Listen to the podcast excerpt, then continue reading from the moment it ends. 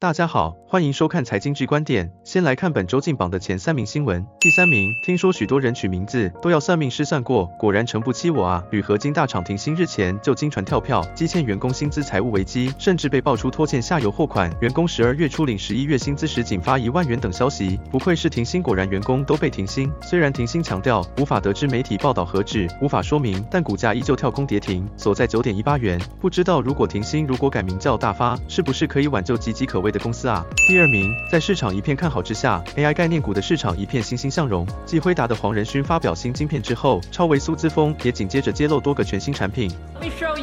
The most powerful Gen AI computer in the world.